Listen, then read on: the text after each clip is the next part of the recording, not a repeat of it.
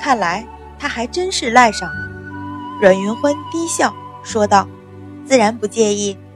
这十几天下来，淳于信的八名随从和赵成等人也混得熟了。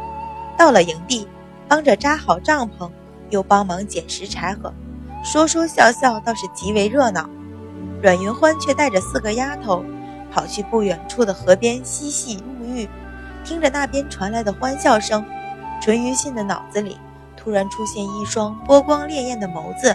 和一头乌亮的青丝，心跳突然加快，真想马上冲过去，瞧瞧这神秘的小姑娘究竟长得什么模样。近黄昏时分，营地早已收拾齐整，赵成命人打来些野味儿，何妈妈带着几个妈妈收拾干净，上火炙烤。阮云欢带着丫头们笑嘻嘻地回来，见淳于信依着马车坐着和淳于坚说话，笑问。这么好的风光，两位公子没有去瞧瞧？淳于信含笑道：“坐在这里一样瞧得见。其实这里距地京只有二十里，淳于信已经非常熟悉。”阮云欢笑了笑，也不多问。烤肉的香味儿一阵一阵的传来，淳于信向那边望了一眼，瞧着一道道辣椒刷下去，就觉得肚子疼，想着今天再逞强吃下去。明天怕是要爬着进地精了，不免心里有点后悔。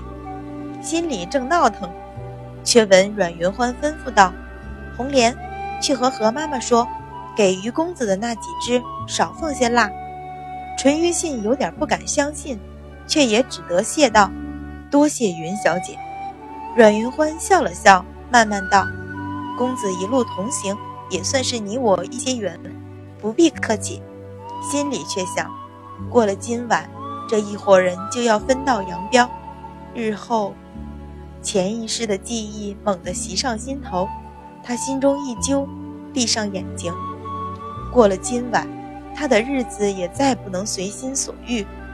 地京内风云暗起，真不知道自己的存在会将前一世已经发生过的事态引向何处。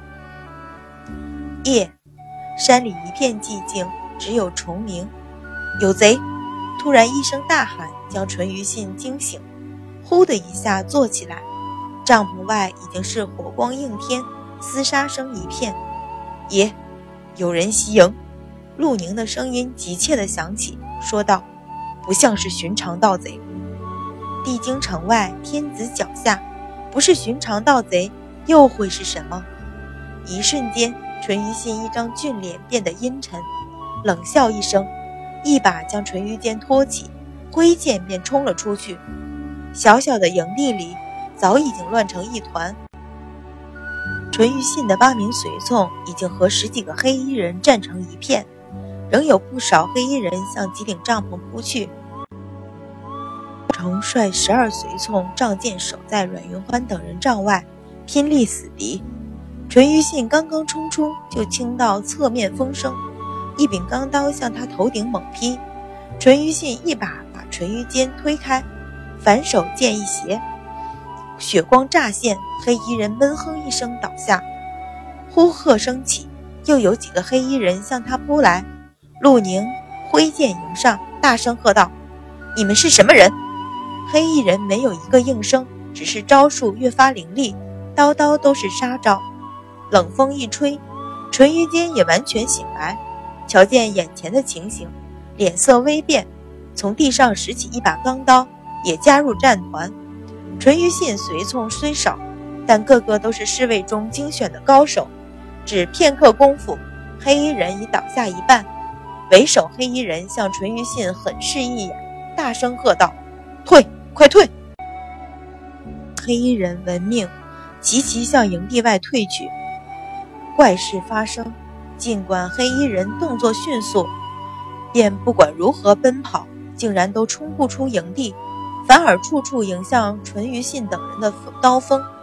短兵相接，很快又倒下几人，剩下三人已经不能保持冷静，大声呼喝，分向三个方向急窜。截住，留活口！淳于信怒喝，长剑一挥，向为首黑衣人追去。黑衣人暗暗心惊。他分明是冲向营地边缘，为什么奔出十几步，反而跑到了营地中间？他来不及细想，淳于信长剑已经袭到，只得回身招架。另外两黑衣人从另外两个方向逃窜，可是跑跑出十几步，也不知道为什么，反而跑回营地中间，和前一个挤在一起，被淳于信的随从包围。几十招一过，一个被淳于坚一刀毙命。另外两个，一个断腿，一个断手，被随从生擒。营地里又恢复了安静。阮云欢慢慢从帐篷里出来，向地上的尸体扫了一眼，向淳于信施礼，说道：“今日多亏于公子，若不然，我们怕是难逃贼人毒手。”淳于信脸色暗沉，皱了皱眉，说道：“恐怕这些并不是普通的贼人。”抬头见他衣衫整齐干净，仍然没忘戴上他的帷帽，可见并不慌乱，不由笑道：“小姐胆色，令人佩服。”